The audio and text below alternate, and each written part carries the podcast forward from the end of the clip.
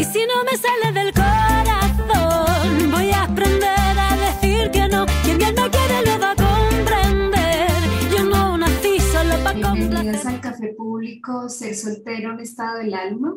Este es nuestro segundo café en torno al ciclo Mujeres Solteras y Landeras de su propio destino.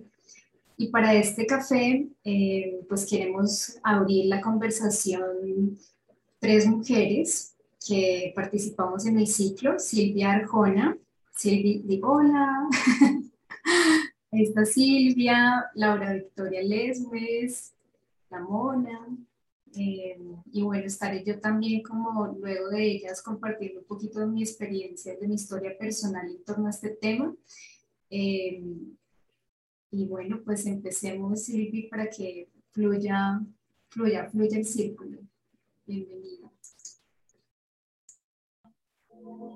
Hola, buenos días a todos y a todas, a todas. Voy a, utilizar el, femenino genérico, perdón Camilo, si te molesta, pero espero que no. Eh, bueno, así de repente, Marce, ya, tal cual, empezamos a romper el hielo. Bueno, en primer lugar, pues muchísimas gracias a Puenteras por estos espacios, eh, no solamente el del ciclo, sino estos cafés también que sirven para pues repensar nuevamente todo lo que se abordó, ¿no? Y como digerir un poquito mejor todo lo que fuimos tratando y compartiendo. Y también gracias por pensarme para, para digamos, este café e iniciar un poco el recorrido, ¿no? Bueno, a ver, em, te cuento que, o les cuento que em, para iniciar un poco esta, esta, charla, pues me preguntaba, en primer lugar, eh, qué ha sido, qué es eh, el término de soltería, ¿no? Para mí, o la soltería, eh, con el fin también de, conseguir algún tipo de definición. Bueno, decir que yo no soy gurú de nada, ¿no? le mostré el cartel a algunas amigas y, amigos y en plan, bueno, ¿y ahora qué? ¿Te vas a convertir en, en, en ponente ¿no? sobre acerca de la soltería y demás? Digo, no, no, no, simplemente compartiremos un poco lo que hemos estado tratando en este taller, encuentro, curso. Bueno, a ver, para mí la soltería ha sido un antes y un después, ¿no? Eh, con respecto a este ciclo de mujeres solteras. Eh, la soltería siempre ha estado muy ligada a lo negativo y a la estigmatización y seguramente que me repetiré con respecto a cosas que se dijeron en el café anterior, en el café del sábado pasado, pero es que es así, o sea, creo que todas las chicas eh, y mujeres hemos sentido esto. Por lo tanto, eso, ¿no? La soltería para mí siempre ha estado como muy ligada al estigma, a lo negativo eh, y a la culpa, ¿no? A la culpa de por qué yo sigo soltera, ¿no? a mi edad. Y todo esto está relacionado con dos cosas principalmente. Una, que es el contexto social y cultural del que yo vengo. Bueno, pues eh, como notan, soy, soy española, vengo de un contexto rural. Eh, yo soy de un pueblito de unos 8.000 habitantes aproximadamente y allí pues eh, prácticamente las personas se relacionan de una manera muy tradicional o muy convencional decir, las chicas enseguida, no sé, la época del instituto quizás o casi universidad, tienen pareja, ¿no? Y esa pareja es eterna, ¿no? O sea, casi, casi nunca varía, es continua. Y esa pareja pues es el proyecto de vida, ¿no? De, de cada una de, de, las chicas. Entonces, bueno, mis referentes en, en, mi pueblo, yo viví en el pueblo hasta la época la, del instituto, perdón, de la universidad. Entonces, todos mis referentes han sido así, ¿no? O sea, mujeres que, eh, digamos, se relacionan con esos modelos tradicionales románticos, eh, donde tienen que encontrar pareja y una pareja relativamente formal, duradera, constante, con la que tienen hijos, con la que luego tendrán una casa o antes tienen una casa, viven juntas, etcétera, y ya para siempre, ¿no? Entonces, bueno, ese es como mi referente y, y es como mi pelea de por qué yo no encuentro eso, o no, sí, no encuentro, ¿no? Porque buscarlo estaba buscando, pero, pero como que no llegaba. Entonces, em, tampoco tenía referentes eh, de mujeres solteras, o sea, he estado pensando, ¿no? Ahora cuando, a la hora de hacer este, esta intervención, como, bueno, ¿cuáles eran las mujeres solteras que yo tenía en aquella época? Y es cierto que no había mujeres solteras que yo pudiera tener como referencia y las que tenía obviamente no eran los referentes eh, o no eran la, imagen de, soltera la que, digamos, eh, podríamos tener como referente, ¿no? Valga la redundancia. eran, eh, sí, solteronas, eran mujeres ya mayores que nunca se habían casado, no tenían hijos, a pesar de que eran intelectuales porque eran profesoras. Pero sí, como que en el pueblo había una especie de estigmatización, se las valoraba como el valor social y cultural que tenían por ser las profes, pero también estaba esta, esta estigma, ¿no? esta desvalorización de por qué ellas estaban solas, eran dos hermanas precisamente. Bueno, son dos hermanas porque todavía viven. Entonces, bueno, esas eran como un poco el panorama ¿no? que, yo me encontraba y, para mí siempre ha sido como una relación con la soltería de una búsqueda constante de esa persona. Siempre que he tenido pareja, para mí tenía que ser duradera y, hacía todo lo posible para que no hubiese ningún tipo de ruptura, ni siquiera ningún conflicto. O sea, yo intentaba pasar páginas, cualquier enfado o conflicto que tuviéramos, era como, no, no, aquí no ha pasado nada, seguimos tal cual, súper felices y, y demás, ¿no? Entonces esa, esa idea, ¿no? De, de, que tener pareja es como encontrar la felicidad suprema. Cuando realizo o veo el curso, la publicidad, digamos, de, de, Puenteras, me empieza como a resonar bastante porque, bueno, yo ya llevo tiempo también revisándome, ¿no? Eh, todo esto de las parejas y incluso el relacionamiento parejil, el, crear otros tipos de relaciones amorosas, eh, sororas y fraternas. Y entonces este curso, bueno, me empieza como a resonar y tal, me, pienso un poquito si hacerlo o no hacerlo, eh, pero finalmente, bueno, decido, decido hacerlo y la verdad es que creo que el minuto 3 que, que, entro yo en este curso con Marce, que empieza a hablar y tal, dije, no, o sea, es el perfecto, el lugar perfecto donde yo tenía que caer en este momento de mi vida para también eso, ¿no? Como repensarme y juntarme con otras mujeres que se están como repensando todo esto. Y a partir de ahí, bueno, cambio completamente. Es como que me puse las gafas violetas de la soltería, ¿no? O sea, como cuando te pones las gafas del feminismo, bueno, pues así, el de, la soltería. Y empiezo como a, mi, percepción empieza totalmente a cambiar, ¿no? A verlo de otra manera, a darle la vuelta a la tortilla, sentirlo y a percibirlo de otra manera y sobre todo a sentir una tranquilidad suprema. O sea, ya no estoy en esta carrera constante de buscar a un hombre para que me, acompañe, sino que me estoy acompañando a mí misma, ¿no? Y, estoy como contenta y feliz. Y en este proceso, antes de Puenteras incluso, em, eh, bueno, yo sentía la necesidad de buscar un espacio físico solo, porque hasta el momento estaba compartiendo una casa en el lugar donde, donde eh, vivo, y con Puenteras me empieza esto a resonar mucho más, ¿no? Entonces me mudo, ahora ya vivo sola y estoy re feliz y contenta. Entonces, también muchas gracias por esos impulsos ¿no? que, ustedes de manera indirecta también, también digamos, que, que, nos lanzaban. Eh, y bueno, empiezo eso, a, valorar el tema de la independencia de mi espacio, tanto espiritual, físico, mental. Eh, empiezo también a sentir la necesidad de repensarme el relacionamiento, porque una soltera tampoco es que tenga que estar sola toda la vida, obviamente, ¿no? Eh, entonces empiezo como también a, repensarme el tipo de relacionamiento, el tipo de pareja que quiero construir, ¿no? Eh, y, los vínculos, ¿no? También que, quiero realizar. Entonces, bueno, este es un poco el, bagaje que yo estoy haciendo en este momento, porque esto obviamente se está construyendo, esto no es que yo sea aquí ya la soltera de oro y, sepa la fórmula mágica de cómo sentirse soltera, sino que yo creo que también va en cada proceso de cada quien, ¿no? en, cada mujer. Y lo que hemos hecho aquí en este espacio ha sido, ha sido compartirnos un poco eh, estos sentires ¿no? y estos pensares, porque muchas veces nos sentimos muy solas.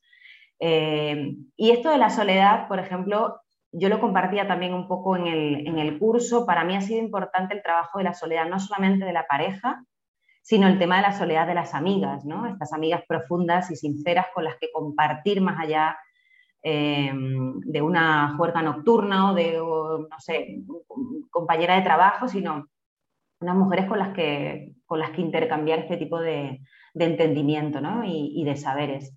Y bueno, pues eh, contarles también que pues, eh, yo soy española, vivo en Colombia, he estado y vivo en contextos un poco difíciles donde este tipo de perfiles de mujeres no me las he encontrado. He anhelado siempre encontrar estos círculos eh, gracias a la virtualidad, bueno, esto se ha disminuido ¿no? y, me acerca mucho más a, estos contextos que, me apetece mucho eh, y necesito, digamos, vincularme, pero igualmente creo que eh, buscar ese arrope de otras mujeres es fundamental, ¿no? Y lo hablábamos también en el curso, como es una columna vertebral, incluso un sostenimiento profundo, el que otras mujeres también que comparta, con las que compartamos estos sentires, bueno, o, esta, o estas experiencias personales y muy, y muy íntimas a veces, porque nos sentimos como, como solas, ¿no? Un poco, ya el sistema nos quiere solas, es decir, nos, nos aísla, ¿no?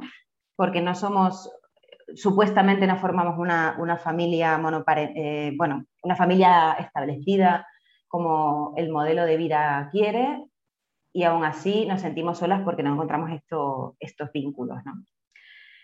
Em, bueno, para mí ese es un poco el, repaso que quería como ofrecer, ¿no? Y cómo la soltería pasa del concepto de una necesidad y una búsqueda constante para cumplir esos roles o ese modelo que yo he, ido cultivando a lo largo de, la vida, ¿no? Los, referentes que yo he tenido, pues mis mamás, mis abuelas, etcétera, etcétera, que siempre han sido pues mujeres eh, vinculadas a otros seres eh, sin que pudieran priorizar sus necesidades y sus, deseos, sus sueños.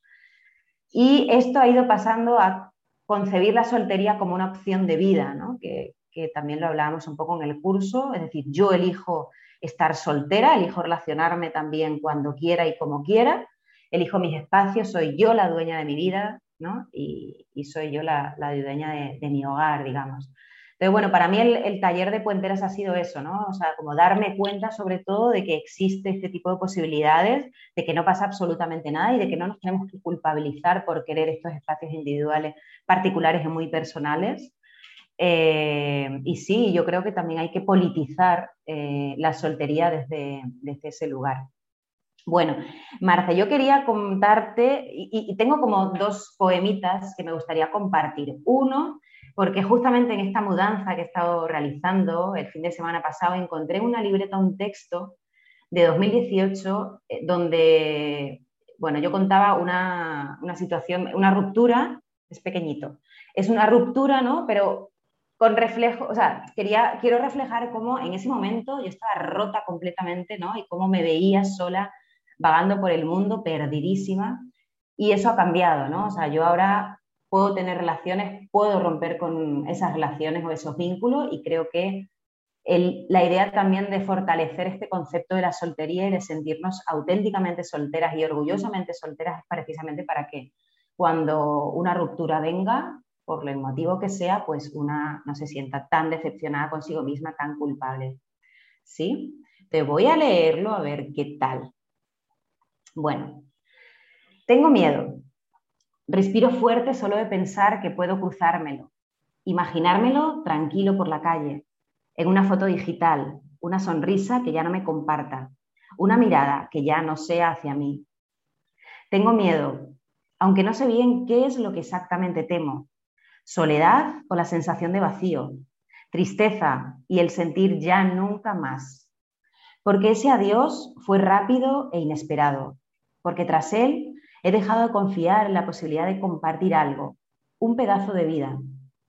No sé por qué necesito tanto materializar esa idealización, porque en el fondo, en el fondo sé que es algo idealizado. Y aunque solo caminar con pies firmes, mi corazón siempre viaja hacia algo que nunca jamás tuve. Son solo sueños, ideas, fuegos en el viento. Por eso tengo miedo, a cerciorarme de que esa fantasía es solo eso, imposible de convertirla en realidad. ¿Y por qué no aprender que la vida es otra cosa? Que el amor es otra cosa, que amar como deseo no es posible. Quizás, cuando aprenda esto, sufra mucho menos y no me dé miedo a ser yo mientras paseo por la fría Bogotá sola conmigo misma, aunque en realidad no paseo, más bien corro huyendo.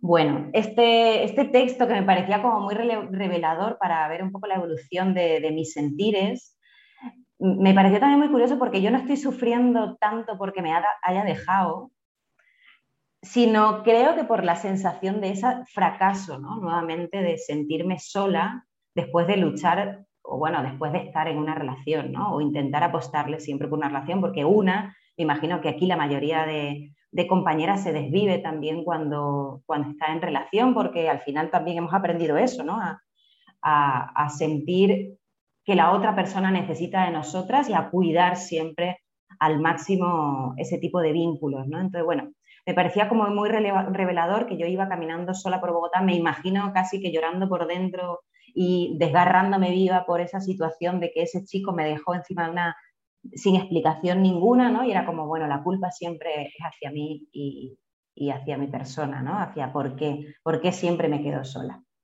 Y bueno, ya para terminar, qué pena que me esté enrollando tanto, eh, quisiera también compartirles algo que escribí para esta, este encuentro y sobre todo con esa sensación de, em, de, que politicemos, ¿no? de que valoremos esta, esta soltería, eh, pero también desde un ámbito positivo, ¿no? O sea, que sí, como cambiar, ¿no? Que yo creo que ya la sociedad está cambiando, ¿no? Ante, este tipo de, situaciones y, de,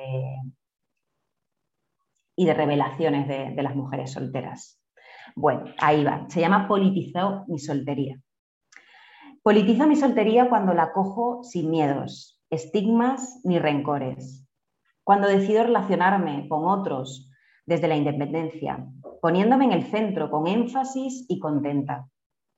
Politizo mi soltería cuando elijo los vínculos que deseo en cada momento, y el tiempo que los dedico. Si quiero o no cuidarlos, como las mujeres suelen cuidar a otros seres. Y sin necesidad de mostrarlos al mundo como diciendo, mira qué chico más guapo me ha escogido entre todas las mujeres. Politizo mi soltería con una sonrisa y en calma, porque no hay más placer que sentirme yo en el ahora satisfecha. Cuando me encuentro sola en mi casa, cuando me acuno en la hamaca y me arrullan las brisas cálidas que se asoman por mi terraza.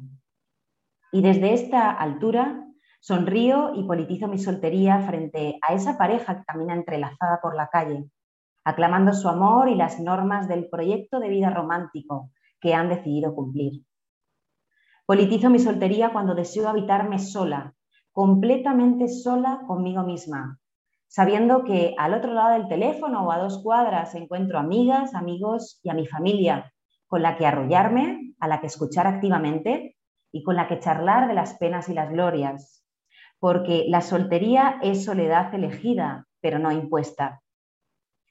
Politizo mi soltería para aclamar la importancia de las solteronas como seres únicos, brillantes, inteligentes, originales, creativas, empoderadas, que no necesitamos de otro para encontrar nuestro espacio, para ser feliz, para formar parte de los modelos románticos establecidos o de la familia que un día se supone que debemos formar. Aunque nadie entienda que nosotras somos ya nuestra propia familia, somos nuestro propio hogar. Politizo mi soltería desde el compartir con otras mujeres solteras, desde los tejidos que vamos hilando, desde los puentes que vamos cruzando, creando nuestras propias historias de vida que, aunque son distintas, se entrelazan en un, mismo sentido. En definitiva, politizo a las solteronas, a las brujas, a las hilanderas, a las amazonas, a las mujeres locas y con gatos, a las salvajes y a todo el estigma que nos acarrea, porque no hay nada como ser auténtica con tus principios e instintos y porque el mundo debe enterarse de que las mujeres solteras somos ya las ancestras referentes que nunca pudimos tener. Y bueno, así eh, pues acabó esta primera intervención como para dar paso al resto y hacer una charlita luego y bueno, ahí cualquier cosita estoy súper pendiente y, les abrazo infinito. Gracias, Marce. Silvi, gracias a ti. Mira aquí todo el público aplaudiéndote. te aplaudimos y te celebramos. Es una ovación. Sí, hermosísimo, hermosísimo lo que nos acabas de compartir. Em, a mí me da la sensación, escuchándote, de, de, encontrar el clan, ¿sabes? Yo siento que lo que nosotras hicimos en este ciclo es em, recordar el clan, que, hay, que tenemos diferentes pertenencias y que, que encontrarnos es como llegar a casa también es una forma de estar en casa y, y este principio, este recordar que somos referentes y que nosotras somos las ancestras ya de, de alguien, de algo, de un fragmento de la humanidad también es importante porque entonces nos recuerda que todos los pasos que estamos dando desde el presente eh, van a ser legados también. Entonces esto nos hace conectarnos con otras formas, que es nuestro intento. Nuestro intento yo creo que de ese placer, porque yo sentí mucho placer escuchándote. Eh, y creo que estás movida por el placer también, ¿no? Y creo que eso es algo que definitivamente rompe con, el, con los mitos, con el estigma de la solterona, de la mujer soltera y que nos, nos dice hay otras formas de experimentar. Entonces, gracias por eso, Silvia, por todo. Bueno, tú lo sabes, que me pongo yo romántica, entonces le voy a dar la palabra a, a la mona para que continúe. Gracias. Hola, ¿cómo están a todas, todos, todos? No, parce, no, que hizo Silvia.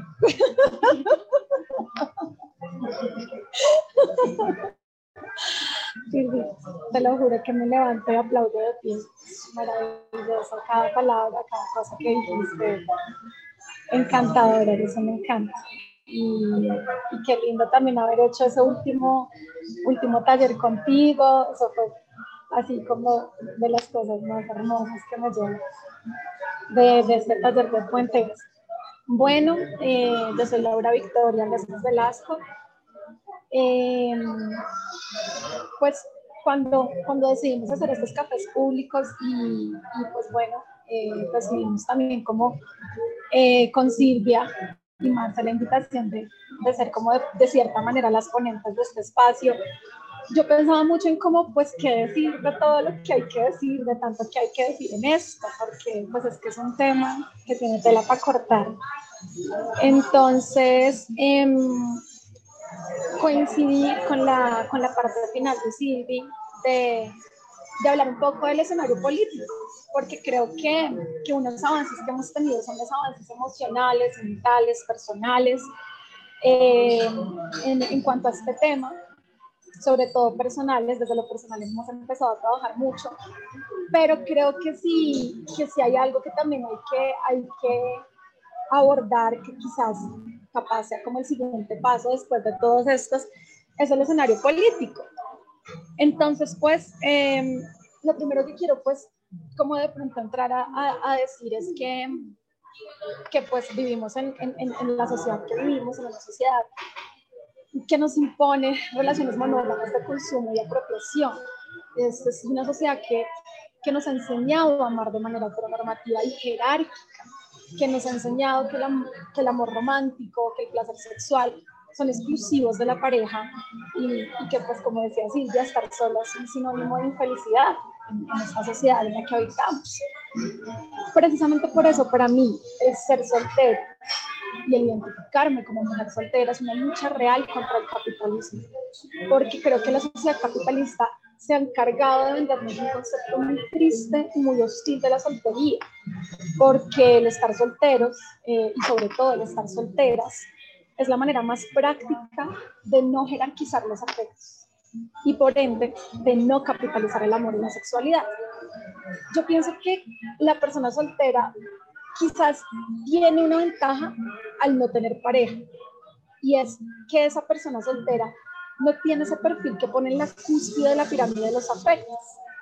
Claro, el sistema capitalista va a obligarnos a, las personas que no somos solteras a poner en esa cúspide de la pirámide de los afectos a un hijo, a una madre, a un padre, a un hermano, un hermano, pues porque es como el concepto capitalista de los afectos, pero de igual modo, estas personas que ponemos siendo solteras en esa cúspide, estas madres, estos hijos o demás, lo más seguro es que sí tengan su pirámide de los afectos donde ponen a sus parejas en esa cúspide. Entonces, en la soltería, una no está en esa pirámide de los afectos, una no está en esa pirámide recíproca, recíproca y al no serlo y al no estar ahí, se fractura la idea de, eres lo más importante para mí porque yo soy lo más importante para ti. Y cuando se fractura esa idea en el estado de ser soltera, se entra en el juego en no ser, de no ser lo mejor para nadie. Eh, se entra en el juego de, de, bueno, después de pasar por los duelos sociales que conlleva la soltería, por supuesto, pero se puede entrar en la reflexión de poner nuestros afectos de una manera horizontal. Y eso es lo que le raya el sistema. Eso es lo que le raya el sistema capitalista. Porque estando soltera tienes algo que la mayoría de emparejados o inclusive de los poligámico afectivos no tienen. Y es la capacidad de amar en igualdad e intensidad a todas, todos, todos. Y esa capacidad es libertad. Esa capacidad, de hecho, es la libertad que en el fondo tanto deseamos, pero que a veces no nos atrevemos a mencionar porque ni siquiera tenemos las palabras para decirlo. Ser soltera no es solo liberarme del concepto del mito del amor romántico. Ser soltera no es solamente liberarme del concepto del amor heteronormativo.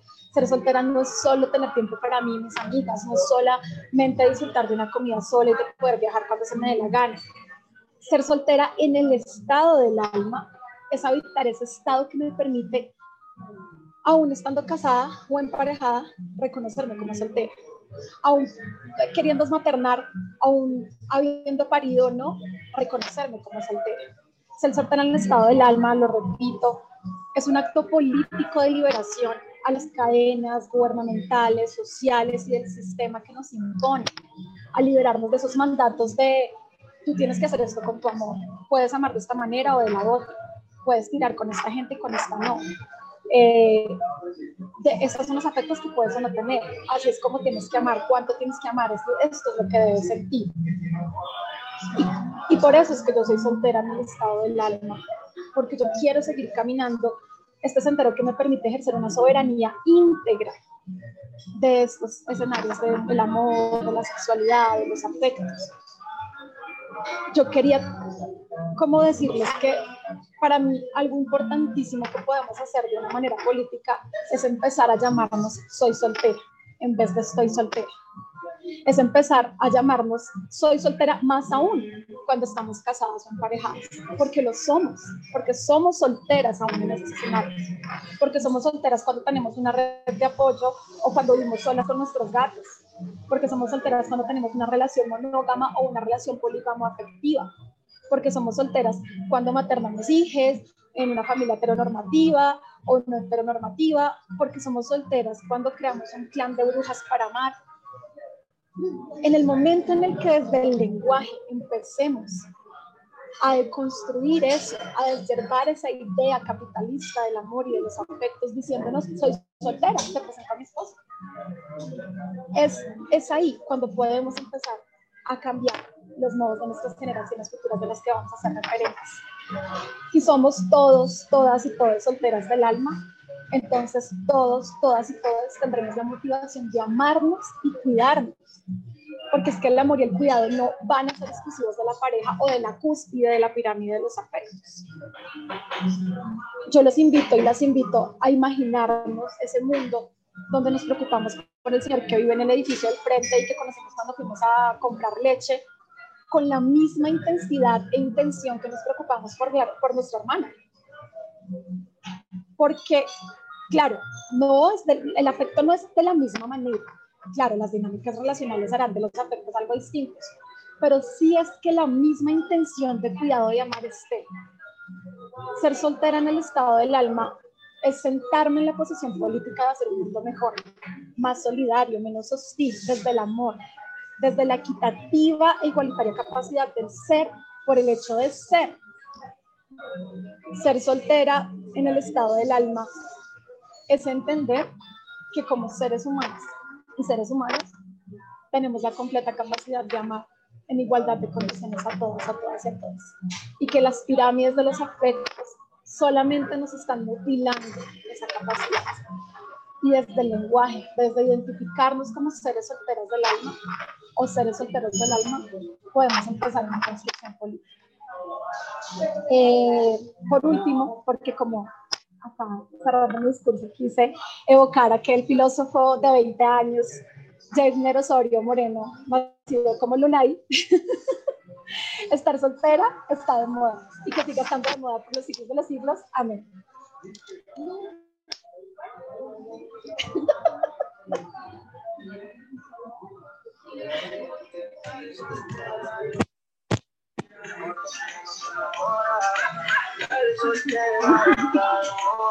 Por eso no va a cambiar.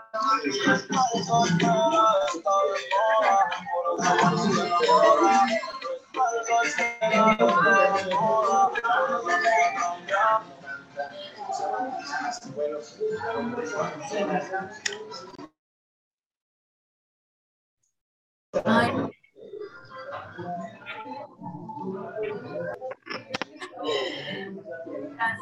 Paula, gracias. Ahí te desactivo el audio para, para poder seguir. Pero bueno, decía que gracias por, por tu autenticidad también al presentar tu visión de este tema, porque pues lo haces muy a tu estilo. Esa es Laura Victoria, acá se las presentamos para la primera vez que la ven. Es, es uno de los soles de, de Puenteras y, y, bueno, yo creo que tú siempre nos has traído como esta posibilidad de eh, poder conectar con elementos culturales que, que, que incluso desde los ojos feministas pueden ser leídos como machistas y patriarcales.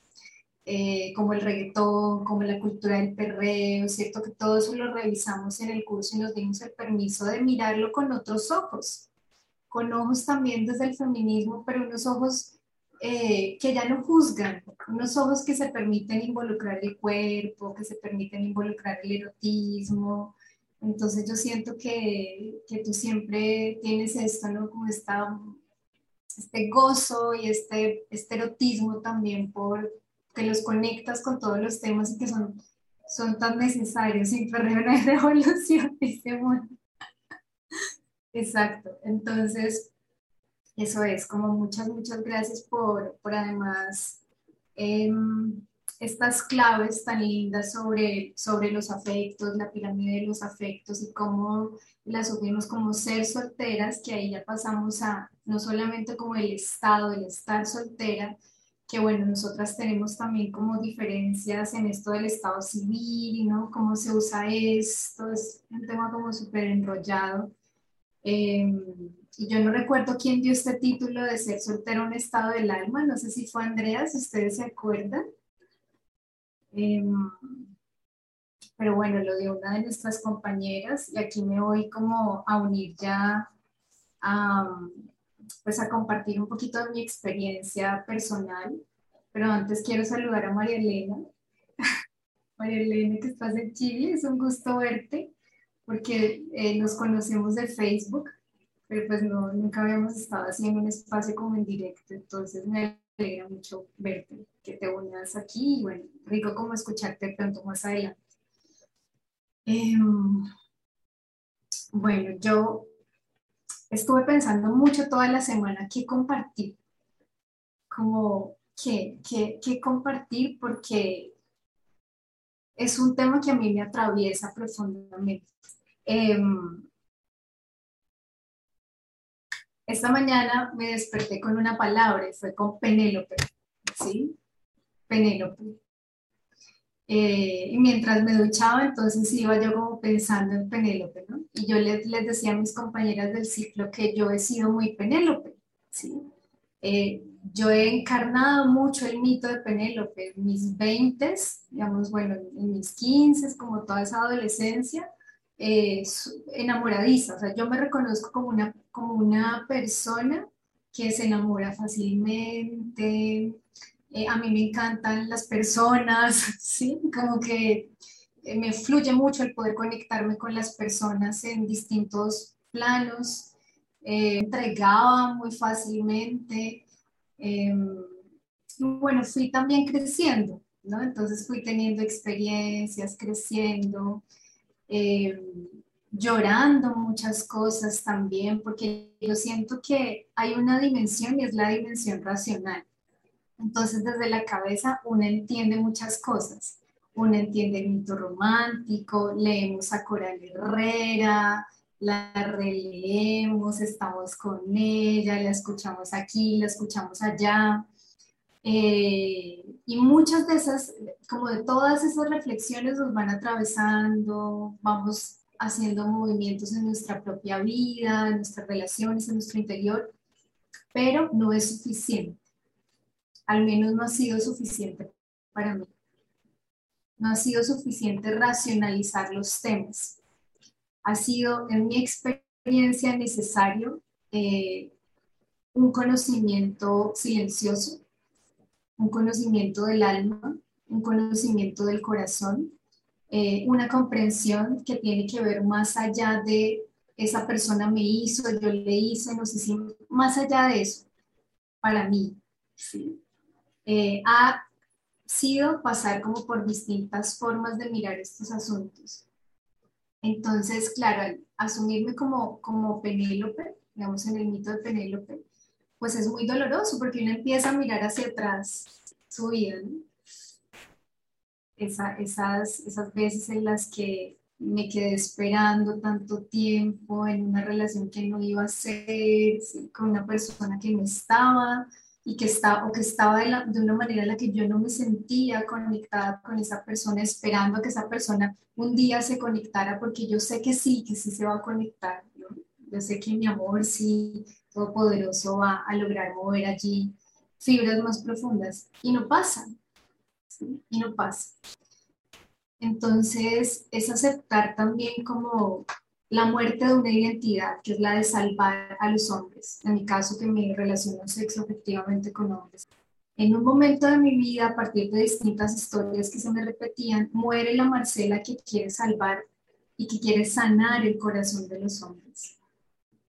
Porque me encontraba con hombres que tenían el corazón herido, que venían de una relación una ruptura, ¿no? Donde les habían pasado cosas o habían hecho cosas y, yo sentía que tenía como esa capacidad em, para sanar a los hombres de quienes me enamoraba profundamente. Poder dar muerte a esa parte de Salvadora, a esa parte de Penélope también, eh, ha sido una de las, digamos, de los, de los procesos más profundos que ha sido espiral. Esto no es una línea recta, siempre lo decimos, yo no lo veo como una conquista, simplemente lo veo como transiciones de mi vida, ¿sí? como momentos. Allí yo decidí pasar por estas relaciones, tenía, pasé por allí porque tenía esos recursos, no tenía otros, dedicaba mucho tiempo a estar enamorada, porque es que eso es tiempo, ¿sí? es energía vital. ¿sí? Hacer planes, soñar a esa persona que te gusta, a esa persona que amas, hacer un espacio en tu, en tu vida, ¿sí? Todo eso es energía vital. Entonces, la gran pregunta es, ¿qué quiero hacer con mi energía vital cuando reconozco que es lo único que tengo? Yo siento que el corazón también de lo que les estoy compartiendo es la energía vital, es la conciencia, la energía de vida. Y a esa energía de vida entonces está conectado un sueño, que cuando nosotras decimos destino, al menos la, la comprensión que, tengo de destino, es el sueño profundo de cada corazón. ¿sí? Entonces, eh, para mí ha sido ser creadora, digamos, como tener una conciencia de conexión con mis talentos, con mis dones y estar al servicio de ello. Decir, quiero que mi energía de vida esté conectada con la creación, con la creación de mi propia vida y con la creación de lo que quiero ver en el mundo. Entonces, em, allí llega Puenteras, por ejemplo, y quiero hablarles de esto porque Puenteras es, es fruto de todo este camino que les he contado, que es muy largo eh, y que ha sido muy acompañado, porque hay que decir que estos caminos son acompañados por personas maravillosas, por amores, por amigas, eh, por maestras, por maestros, por seres eh, invisibles que están presentes también. Entonces es un camino guiado. Lo que quiero decir es que cuando una se entrega y se suelta, se puede ver que está siendo guiada. Eh, y la ruta aparece y las personas aparecen y y se empieza a despertar dentro de una el placer, el derecho a la alegría, eh, em, empieza una misma también a, a, mirarse las tristezas, a darle un lugar, a, revisar sus propias nostalgias, a barrerlas, a decir, uy, ya estuviste mucho tiempo acá. Necesito recuperar mi energía de vida ¿Para qué? Para crear esto, para poder estar en el contento, en el disfrute. Entonces, poder despedir todas esas historias del pasado también es parte de, de lo que la solterona permite, porque la solterona es un gran, siento yo, una gran parte de, del alma de muchas. Algunas quizás no se sientan para nada identificadas con esta palabra y les asuste, y entiendo por qué asusta, porque además está conectada con la historia de las brujas, de las amazonas, de las prostitutas, de las hilanderas, de las mujeres que trabajaban en las fábricas. Entonces no es un arquetipo fácil de vivir porque hay mucha memoria. Y nuestro intento es limpiar esa memoria, es reconocer que venimos de allí. Ah, poder desde el presente reconocer cómo las que estuvieron antes abrieron el camino. Y lo digo desde, no solamente en mi familia, sino en la cultura. Todas las mujeres que han hecho y que han movido en la cultura, eh, que han hecho sacrificios hondos, duros, y que hoy nos permiten estar más, como dice la canción, livianas, más ligeras. Y yo creo que a nosotras se nos olvida mucho esto. Nosotras se nos olvida que, que podemos estar más ligeras y que yo siento que nuestras ancestras nos gritan, quítense esa maleta ya, ¿sí? ya, ya nosotras eh, hicimos, sufrimos todo esto, ustedes no tienen por qué hacerlo más. Entonces, es ese grito, ¿no? Es ese grito, ese, ese como clamor de, de esas que estuvieron. Eh, que hoy nos, nos, nos permiten tener tiempo, porque hoy nosotras tenemos tiempo, tiempo, energía, ¿sí? Hoy tenemos tiempo y ¿qué hacemos con el tiempo? Entonces lo, lo llenamos de, de, mitos, los llenamos de historias que no son nosotras, lo llenamos de pasado pesado. Eh, ¿De qué llenamos el tiempo? ¿Qué hacemos con el tiempo? Una pregunta filosófica, pero es realmente una pregunta que a mí me mueve todos los días y es mi energía vital, mi energía de vida, ¿en dónde está? ¿En dónde está? Porque allí está el sueño, está el ensueño, está la materia, está todo. Entonces, cuando yo empezaba contándole, sí he sido Penélope, poder desaprender a Penélope, poder darle permiso a la bruja, darle permiso a la mujer de poder, al que reconoce lo que trae para compartir, darle permiso a, a, la, a la mujer que puede cuidar el fuego, que puede cuidar su propio fuego, que puede acompañar a cuidar el fuego con otras. Eso ha sido eh, lo que en lo profundo a mí me ha permitido correr muchos velos y, y escribir otra historia. Decir, renuncio a todo esto, como decíamos en una clase, a la chingada, ¿sí? como dicen las mexicanas, a la chingada. Hay que mandar a la chingada muchas cosas, muchas. A veces hay que tirar puertas, ¿sí? hay relaciones que se van a acabar, porque las decisiones hacia la libertad de las mujeres son conflictivas. De pensar que yo voy a ir a capacito para que nadie me vea, nos van a ver, ¿sí? Nos van a ver. Y esto tiene unos costos, pero yo siento que el poder estar leal a una y el poder transitar esta vida, que es pues, la única que tenemos, es el gran compromiso. Poder despedir a Penélope, decirle chao, querida, muchas gracias por el tiempo compartido, eh, pero ahora quiero que, esté conmigo la bruja, quiero que me guíe la bruja, quiero que me guíe la solterona, quiero que me guíen las diosas del placer, ¿sí? quiero que me guíen otras partes de mí, ya no quiero esa. Em, ahora, esto no significa que mi parte romántica ha muerto, porque me reconozco como una persona que adora el romance y adora la ternura y es parte de mí, pero la relación con, con esto es diferente. Ya no es desde la periferia, desde orbitar en torno a un tema, a una relación, sino que sé cómo se siente estar en mi centro y hace poco hice un viaje, me fui a un viaje, un viaje sola y dejé registro, incluso dejé registro público de lo que iba viendo en ese viaje. ¿Por qué? Para cuando se me olvide, si se me llega a olvidar, yo pueda volver a esas fotos, yo pueda volver a ese diario, yo pueda volver a la conversación con mi amiga. Por eso son tan importantes las redes de amor también, porque nuestras amigas son nuestras testigas de nuestra transformación. Volver allí y recordar cómo me sentía yo cuando estaba sin pareja, cómo me sentía en ese momento cuando hice ese viaje sola, cuando caminé por ese lugar, ¿Qué me pasó? Entonces, dejar registro es importante para las mujeres en la historia. Quizás nuestros diarios los van a encontrar, no sé quién los va a encontrar. si alguien los encuentra, ojalá les sirva de algo. Pero es dejar huella en nuestra transformación, porque eso ayuda a otras también. A veces decimos, ¿cómo? ¿Cómo cambiar la cultura? Así, pues con nuestra propia vida paso a paso, viaje a viaje, experimentando.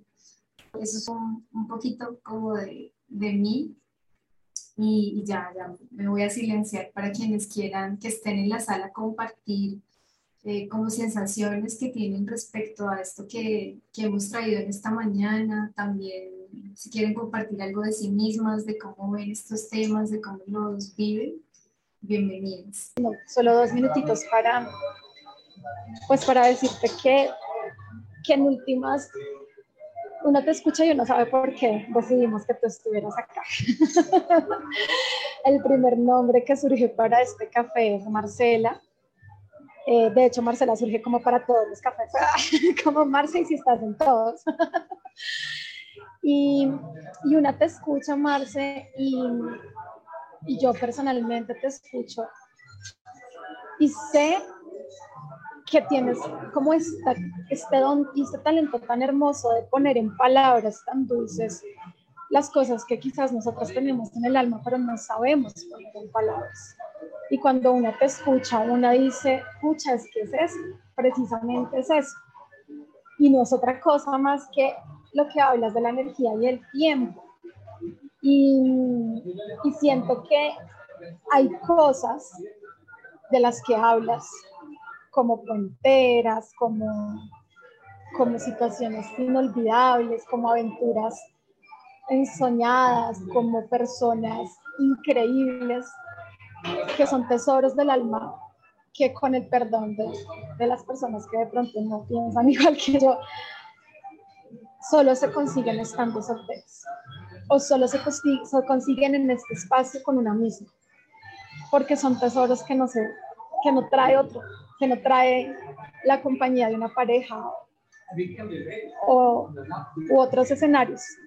Entonces, yo te agradezco y creo que hablo por todas y todos acá, eh, eh, que te hayas tomado tu tiempo de gestar y de parir las clases, los talleres, estos cafés, porque lo que tú estás haciendo, Marce, es, es, es, es como sostener ese espacio que va a poder llegar a ser la liberación completa de, de las maneras de amar posibles, de otras maneras de amar posibles. Y, y cuando hablas de destino, yo me pienso que, que pues ese es tu destino que estás ejerciendo tu destino y es salvarnos y es salvar tantas generaciones futuras desde desde el acto que puede ser tan sencillo, pero que a la vez es tan magno como, como sostener en el espacio y en la disposición de tu tiempo y de tu creatividad eh, estos temas tan, tan importantes. Entonces te, te, lo agradezco y sé que todas te lo agradecemos inmensamente. Te amo. Te amo, mi buena. Bueno, tú ya sabes todas las declaraciones, ya no las hemos dado en privado. Gracias a ti por, no, porque tú siempre estás, Laura Victoria, decía, pues les presentaba Laura Victoria porque Laura Victoria es, está en el corazón de mi corazón y nosotras nos encontramos para, para crear este proyecto también juntas. Si bien lo coordino como que estoy siempre en el ensueño porque es parte de, digamos, de la manera en la que yo me conecto.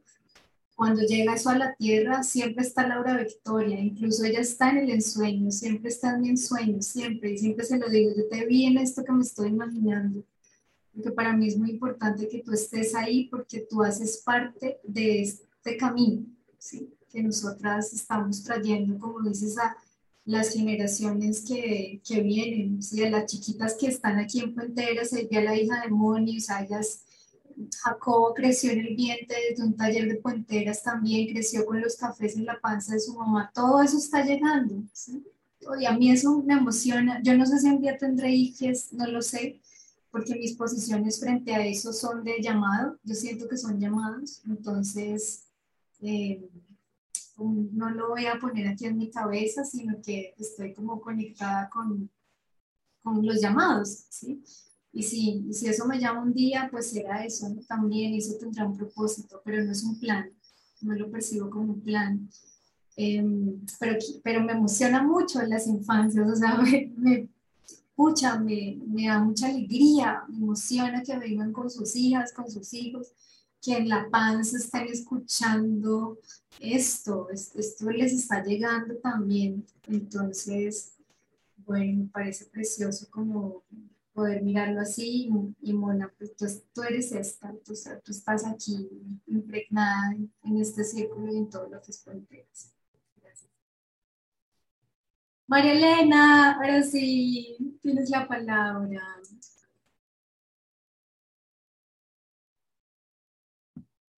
Hola, ¿se escucha bien? Que tengo problemas yo por acá. Un saludo primero a, todas desde Santiago de Chile, de una chillaneja, sí. Mi origen está en el sur del país. Eh, y soy una vieja gruñona.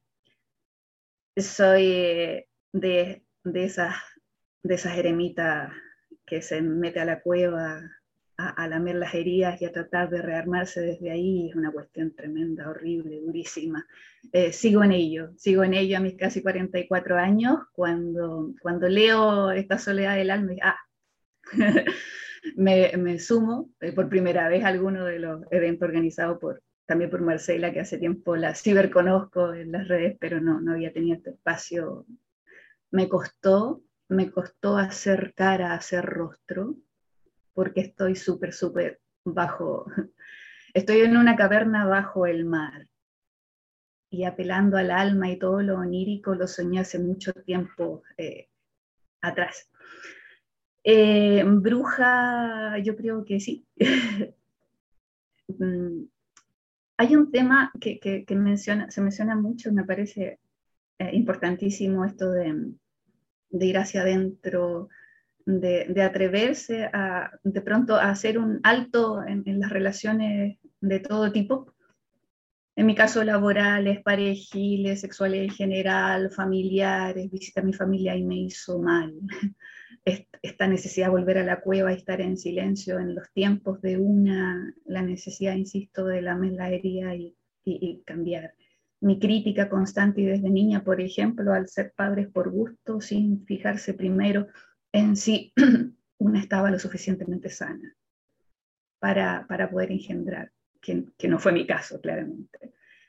Eh, ver a otros niños, eh, ver sobrinos, sobrinas, ver los tratos, saber, y es algo que sabíamos hace poquito, aprovechando que Marcela estaba hablando de la niñez, saber cuánto nos afectan las heridas. Yo tuve varias grandes, de los uno a los cinco años, que es cuando se conforma nuestra personalidad cuando estamos más vulnerables, saberlo y aún así tratar a la infancia y la niñez como la tratamos.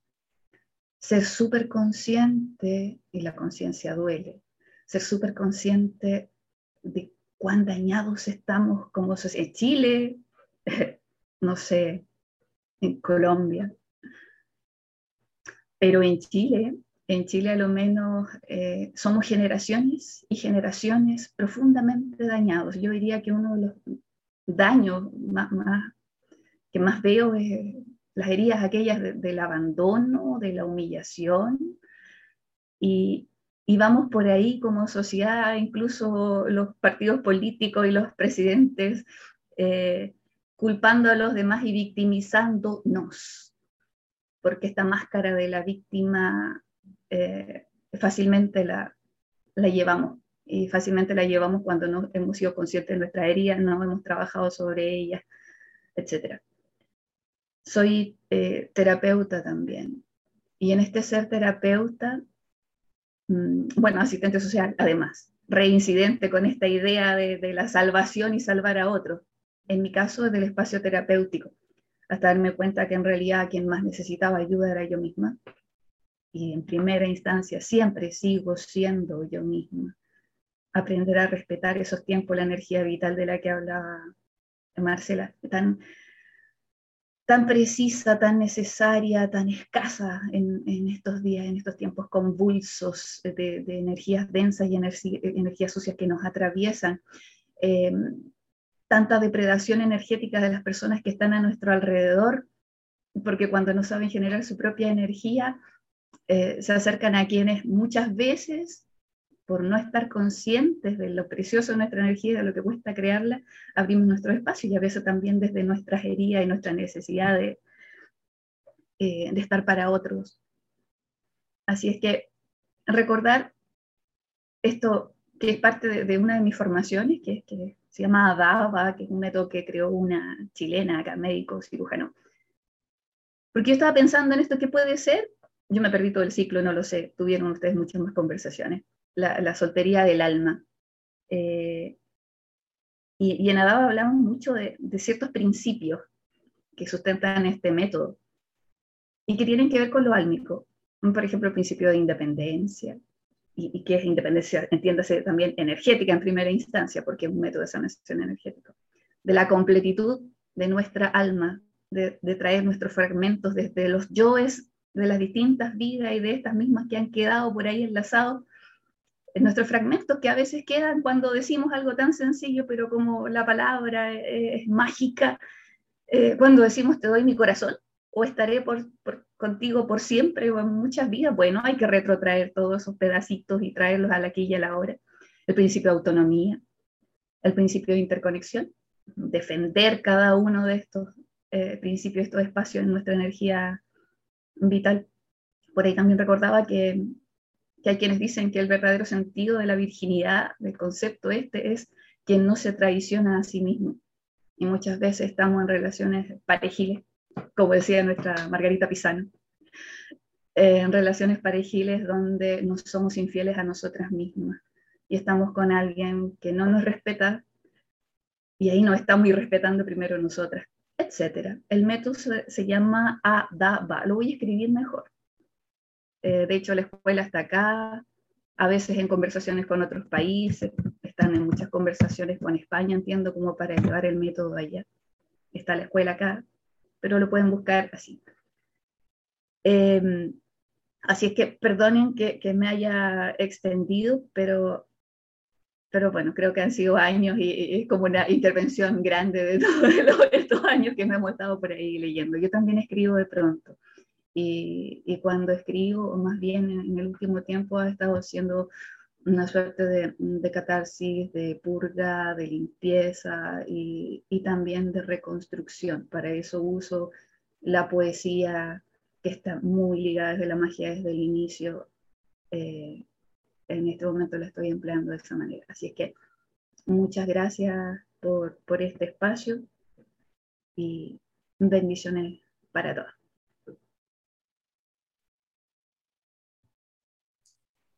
Mm, tan bella, María Elena, muchas gracias por compartirnos esto, que además, principios de Adaba que, que tienen que ver mucho con lo que nosotras hemos eh, conversado en el ciclo de mujeres solteras. Y esto que traes de la virginidad, que es una palabra preciosa, la virginidad, ¿no? En ese sentido de la completitud del ser. Estamos completos recordar que estamos completas, que se nos olvida, se nos olvida mucho, entonces hay que, eso, como digo, yo he estado diciendo últimamente actualizar el software, que creo que una metáfora contemporánea que funciona bien, eh, porque tenemos muchos programas viejos. Entonces, todo es un mito romántico, programas viejos, eso ya, ya fue. Entonces, poder actualizarlo con cuáles son nuestros programas, por ejemplo, el programa del autoamor, que, que no es desde el merchandising como dice ve, no me gusta decir autoamor en vez de amor propio. Eh, y es esta relación de cuidado con una misma que, que, no, es, no tiene que ver solo con comer bien, ¿no? con tener bonitos pensamientos, eso es muy complejo, es muy profundo. Eh, y siento que tiene que ver más con estar en una observancia cotidiana de una misma, o sea, de verdad, estar en presencia, creo que es eso, estar en presencia y, y hay que practicar.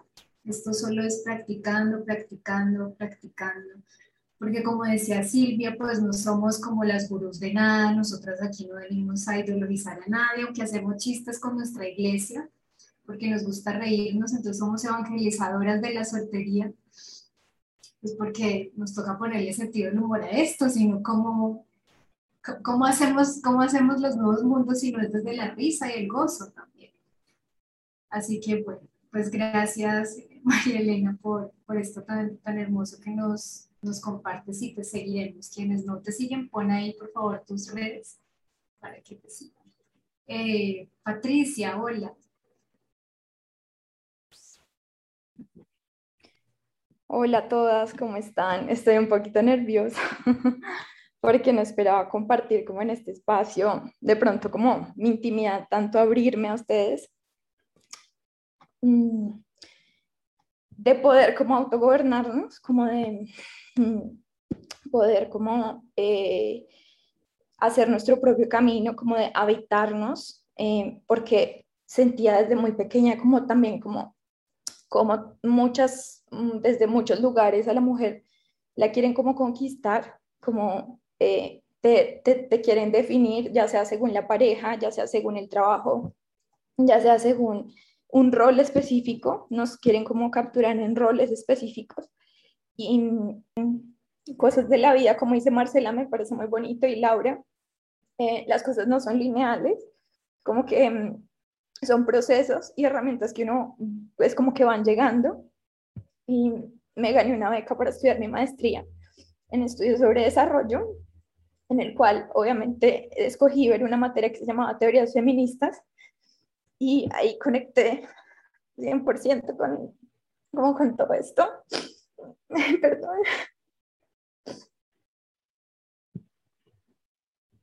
Mm, y bueno, mm, ahí entendí como el transcurrir de la vida de muchas mujeres y, y sus luchas y realmente como que eh, entendí como mucho más mi camino entonces estoy en, esa búsqueda de, habitar mi propio camino, eh, lo, que, lo que me llama, eh, conectar con lo que soy, como descubrirme. Veo que es demasiado importante como tejer estos, estos espacios y, y les agradezco por, por este espacio, porque como tú dices, Marcela, invertir tu energía vital en esto es, es un piso en donde yo caigo y, y donde llego para poder seguir caminando en mi vida y entendiendo mis procesos. Mm, y que, y que, y que hay que practicar mucho es escucharse interiormente, ¿no? Y este año ha sido mm, un año en el que me acerqué a Puenteras, primero con un círculo sobre las lecturas de Coral, de Coral Herrera. Este libro eh, también hallé como muchas muchas claridades sobre lo que pasa y lo, lo que la sociedad nos impone y demás. Y al mismo tiempo uno decide exactamente en qué posición está, ya sea en una relación, ya sea eh, en la vida, en todo, uno, uno tiene ese, ese derecho y esa, y esa libertad de irse guiando, pero por su, por, por su, por, por, su interior, o sea, por, su, por esa alma, llámenlo Dios, digamos que ahora esa búsqueda, sigo siendo una persona en búsqueda, o sea, no es que no crea en Dios, pero soy, soy una persona en búsqueda, pero no me alío como a nada espiritual específicamente. Estoy eh, últimamente leyendo mucho sobre cómo tantas mujeres hablan ahora de las teologías feministas, me parece una locura, me parece increíble, me parece hermoso. Entonces es como un mundo increíble que estoy descubriendo em, y que me alegra compartir con ustedes eso aquí. Ha sido un año en el que me he cuidado mucho más, en el que, o sea, ha sido como un, poner un, como eh, muy fuerte, como un, una afirmación sobre mí, me tengo que cuidar. Eh, me he empezado a comer mejor, a, a hacer prácticas desde lo físico hasta lo interior y espiritual. Y creo que todo eso aporta a poder estar fuertes para enfrentar la vida, para enfrentar las situaciones que, que, que nos llegan, eh, para construir relaciones sanas. Y bueno, realmente, realmente estoy feliz, estoy feliz descubriendo todo, todo lo que muchas veces nos, nos, nos quitan, nos, nos, no nos quieren dejar ver. Y, y espero que, pues compartirles esto que la verdad, como les digo, no esperaba, pero sentí como llamado a abrirles mi corazón y creo que es aquí donde, donde esto espero les, les sirva y, vean que todo el mundo tiene su propio camino, pero como tú dices, hay que entrenarnos en escucharnos, en escucharnos y en seguir e, ese, ese, esa voz y, y decirnos el sentido de nuestra propia vida a nosotras mismas, ¿no? Entonces, pues nada, de verdad que muy feliz de estar en este espacio, un, lugar hermoso donde compartir esto. Eso te quería decir, que si sientes nuestro amor, que si sientes nuestro abrazo, porque en este momento, mientras hablaste, todas te abrazamos. Eh, yo no sé, yo lo sentí, pero lo sentí así como rodeándote, amándote, mm, celebrándote también por este despertar. Bienvenida al despertar. Yo siento que todas hemos tenido y tenemos y quizás tendremos a lo largo de la vida diferentes trances. Eh, y cuando salimos de ellos, hay un punto de nuestra conciencia que nos saca de allí. Ese llamado, ese punto de giro eh, que, te, que, te, trajo a ti misma, ¿no? O sea, al centro de ti misma y que, que hoy te estás permitiendo escribir como contar una Patricia diferente, estar aquí de una manera diferente también. Eso es hermoso y gracias por abrirnos pues, tu vida, tu corazón, eh, porque sí, todos los caminos son diferentes, pero se cruzan. O sea, nuestros caminos hoy se cruzan. Todos, los de todas las que estamos aquí, incluso los de quienes vean esta grabación, se cruzan en ese, en ese momento, se están cruzando. Ahí pasa algo que es, que es misterioso. Entonces, tu historia a muchas hablará y a muchas también iluminará. Así que gracias por, por atreverte, por ser atrevido, por atreverte a abrirte, a compartir con nosotras. Em, gracias. Te están escribiendo muchas cosas hermosas que ya por favor Ve, a leer, ve a leer el chat.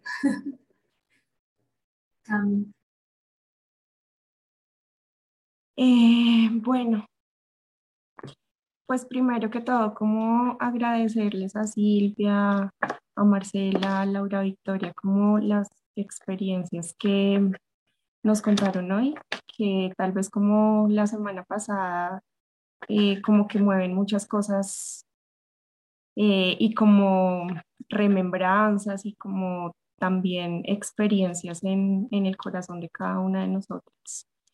Em, una cosa que, que, me resonó mucho de lo que dijo Marce fue esto de que creo que me pasó como una cosa similar y es eh, esto de que quería salvar a los hombres con el corazón roto eh, y no lo hice como que no lo había hecho tan consciente como cuando tú lo verbalizaste.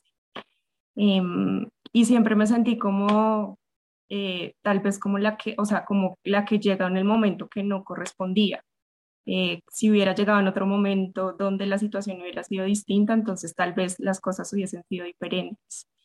Em, y sí gasté mucho tiempo también y mucha energía en cómo, en pensar cómo a mí nunca me eligen. Eh, sí, como finalmente si, si, si hubo una relación previa, eh, la elegida termina siendo la de antes. Y si hay una relación posterior, es a la nueva a la que, a la que eligen.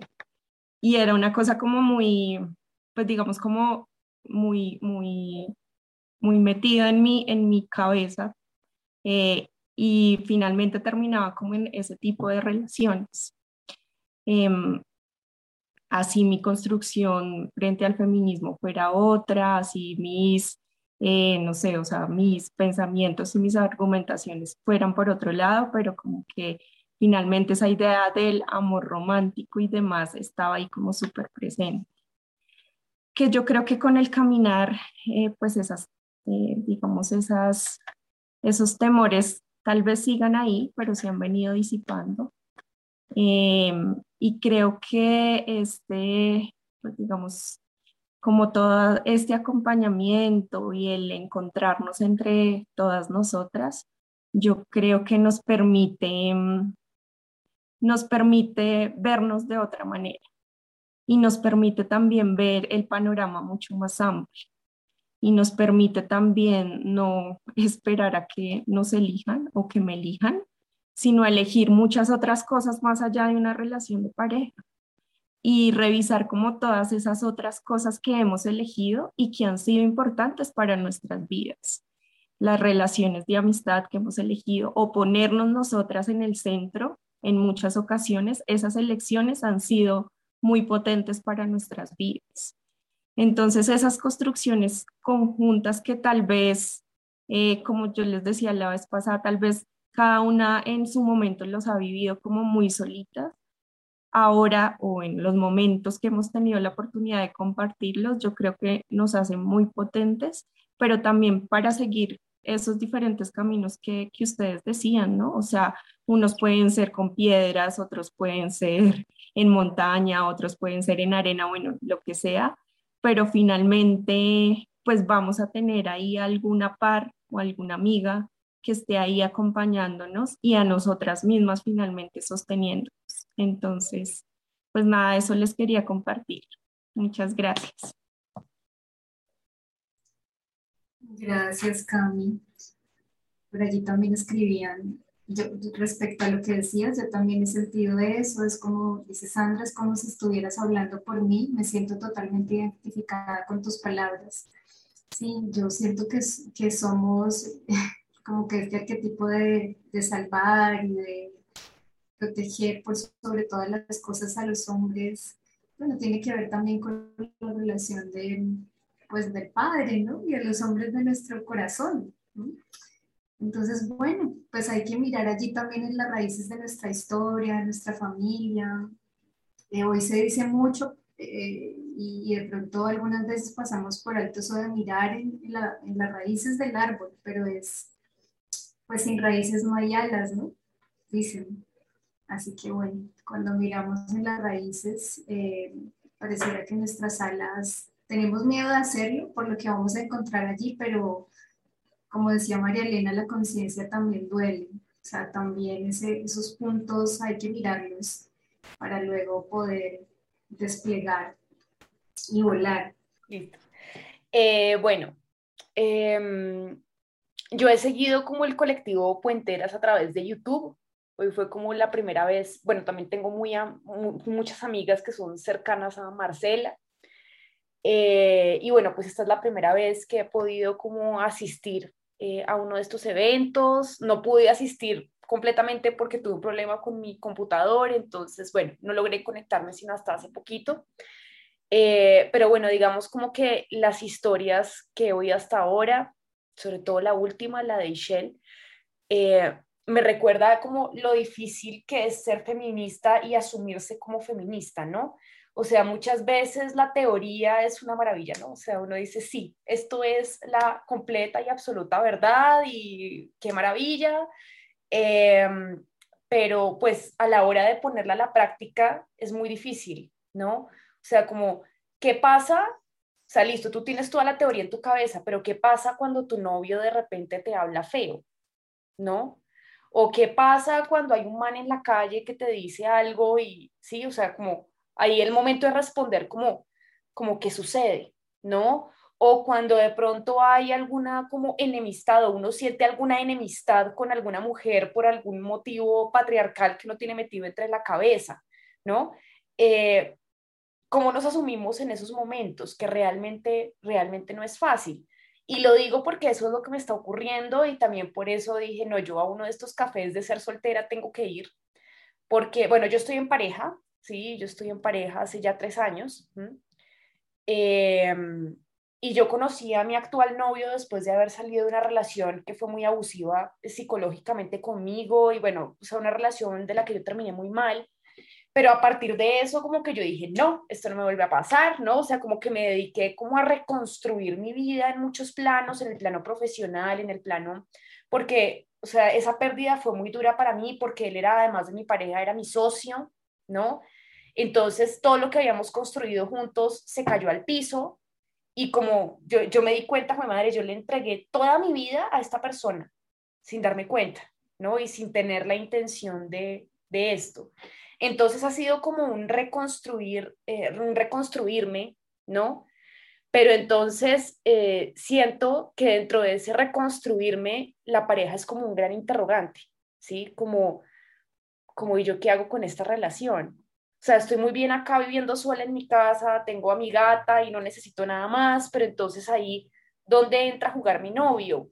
¿Sí? O sea, nos vamos a ir a vivir juntos alguna vez, no lo vamos a hacer, si lo hago, ¿qué tal que me lastimen? ¿Qué tal que yo le entregue todo otra vez a esta persona y no? Sí, entonces como que hay un temor, pero también está por el otro lado, qué rico vivir acá sola, ¿no? Como estar acá tranquila, ¿sí? Sin que nadie me moleste, ¿no?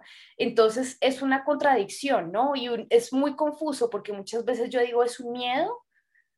O, o, o qué es, o es que de verdad me gusta vivir así, o como que uno siente como que a veces no se ubica, ¿no? Entonces, eh, nada, eso era lo como, como lo que personalmente quería compartir y sobre todo el tema como realmente como lo difícil que es asumirse como feminista muchas veces, ¿no? Entonces, eh, pues nada, ese era como, como mi aporte. Maravillosa Valentina, muchas gracias por compartir. Eh, uf, qué bonito lo que tocas, esa contradicción que yo siento que quienes están en pareja y de pronto eh, por tiempo de la relación eh, empiezan a pensar en el siguiente paso. O sea, esta manera como en la que están organizadas las relaciones de pareja, en donde siempre se piensa como en el siguiente paso, eh, es curioso, es, es como parte también del, del mismo diseño tradicional, ¿no? que, que, es, que entonces el paso es primero, somos noviecitos, noviecitas, ¿no? Y después entonces ya como que le invito a mi casa, se queda aquí, se queda allá, y ya llevamos tanto tiempo de relación, le presento a mi familia, le presento a mis amigues, le llevo a mis espacios, luego que viene, lo que sigue, entonces vivir juntos, y, y les sigues, o sea, todas esas preguntas también que tienen que ver con, yo siento el mismo formato de la tradición. Eh, y a mí me parece, no sé, que hoy hay tantas posibilidades eh, y que ante las posibilidades, eh, pues estamos siempre llamadas a sentir cuál es la que yo deseo y desde dónde estoy decidiendo porque algo que, que compartía con, con, mis compañeras de, del ciclo es, muchas veces, para muchas mujeres, la decisión de estar soltera, de ser soltera, está conectada con la emoción del miedo. Miedo a que me vuelva a pasar eso que me pasó porque fue duro, triste, traumático, me, me, me perdí, me descentré. Y si el miedo mueve todas nuestras decisiones, quizás podríamos empezar a barrer un poquito allí. Em, ¿Qué tal si invito a otra emoción? Al amor. Al amor por mí, ¿sí? Y el amor siempre nos informa, o sea, el amor es, es muy bello, de verdad, o sea, suena cursi y todo, pero cuando empezamos a experimentar, a practicar, decidir desde el, desde el cuidado por nosotras, por ejemplo, pero no desde el miedo a un tipo, porque el man puede ser muy chévere, ¿sabes? Y el tipo perdido en nuestra contradicción, como está loca, que se está imaginando por allá, que yo le voy a hacer qué, que yo le voy a robar qué, ¿no? Y entonces también yo siento que nosotras las feministas eh, que nos relacionamos con los hombres en, digamos, en este tipo de, de formatos, de encuentros, estamos llamadas a dialogar con el corazón de los hombres, porque nosotras a veces dialogamos desde lugares de los miedos de la cultura, de los miedos del feminismo, de los traumas personales. Y, y yo siento que desde ahí pues repetiremos obviamente la misma historia siente un llamado así tremendo a irse a vivir con la pareja, con el novio, con la novia, pues es eso, ¿no? Pero si no, si de verdad una dice que no me late eso de vivir con la pareja, no me late, no me late. Yo necesito mi, mi cueva, cierto, mi lugar, mi casita, mi levantarme, no escuchar a nadie son maneras, son formas, ninguna es incorrecta, eso no nos hace mejores, peores parejas, sino pues presentarnos ante la otra persona y ante nosotras mismas de una manera honesta, que yo creo que eso nos pasa mucho en las relaciones que no somos honestas. Hay que revisar, ¿cierto? Cuando la otra persona nos pone condiciones de ese nivel. Porque es como que la otra persona solo puede poner las reglas de su juego y no, también necesito manifestar yo cómo quiero jugar. Entonces, bueno, gracias Valentina por, por compartir, porque pues, es un tema maravilloso para todas cuando aparecen estos dobles relatos.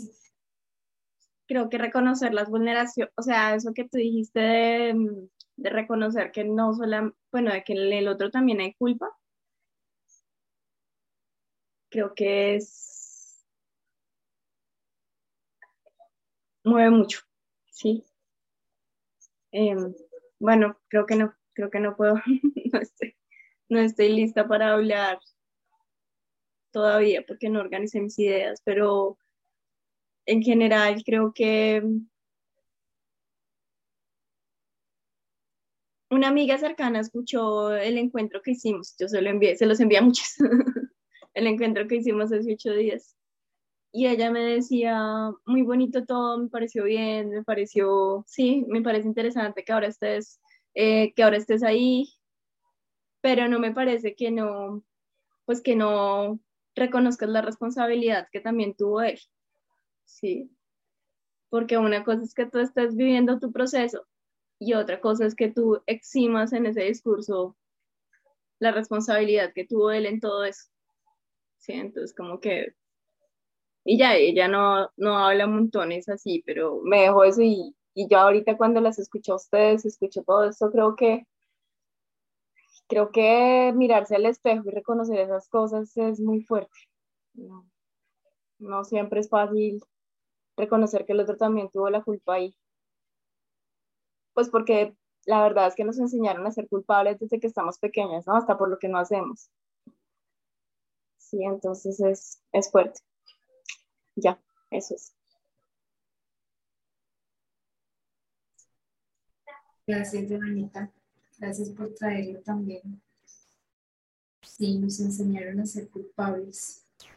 Y ahora hay que desobedecer. Este es el tiempo de la desobediencia, de poder seguirnos a nosotras, y, pero sintiéndonos acompañadas. Insisto en eso, porque aquí no se trata de, de poder sola, no de la que puede sola, sino de sentir como esa pertenencia. Bueno, muchas gracias a todas. Ya vamos a cerrar aquí la parte del, del café. Gracias por acompañarnos, por, por, escribir ahí también, seguir como conversando a través del chat. Y linda tarde, nos quedamos quienes, quienes estamos, eh, jugamos Amiga Secreta, pues quienes no jugaron igual se pueden quedar a ver los regalos.